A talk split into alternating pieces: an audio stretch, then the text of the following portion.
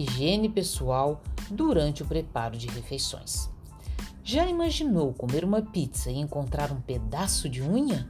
E pior ainda, imagina essa unha com esmalte vermelho. E aquela comida com gosto forte de perfume? Ou já pensou achar um fio de cabelo no meio da salada? A gente perde até o apetite, não é mesmo? E tudo isso é muito comum quando faltam boas práticas de higiene pessoal durante o preparo das refeições.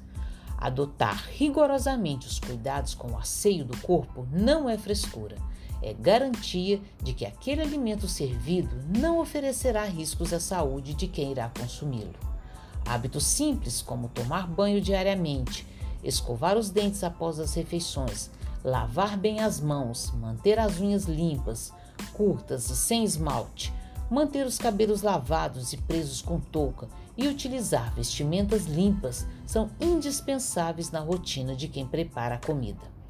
As mãos devem ser lavadas principalmente antes de iniciar o trabalho e ao interromper ou trocar de tarefa, como por exemplo, cortar vegetais após cortar carnes, retirar o lixo, atender telefone, ir ao banheiro e sempre que tocar em alguma parte do corpo. Lave bem com água e sabão todas as partes das mãos, as palmas e dorsos, os vãos entre os dedos, as pontas dos dedos e unhas, os polegares e antebraços até os cotovelos. Depois é só enxaguar em água corrente e secar. Retire brincos, pulseiras, alianças, colares, relógios e anéis. Esses acessórios, além de contaminados, podem soltar fragmentos que podem cair na comida. O uso de maquiagens, perfumes, desodorantes e hidratantes com cheiro também devem ser evitados durante o preparo de alimentos. Evite espirrar, tossir e conversar enquanto manipula os alimentos. Quando for provar a comida, utilize um talher e não a palma das mãos.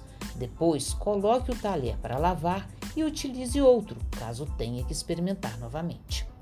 Hábitos de higiene se tornam mecânicos quando praticados rotineiramente. Por isso, é importante dar uma devida atenção a cada procedimento até que sejam incorporados e se tornem um costume.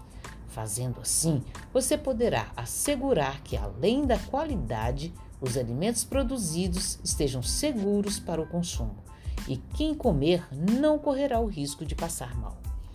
Vamos começar a adotar essas práticas hoje mesmo? Conteúdo produzido pela Subsecretaria de Segurança Alimentar e Nutricional da Secretaria Municipal de Assistência Social, Segurança Alimentar e Cidadania, Prefeitura de Belo Horizonte.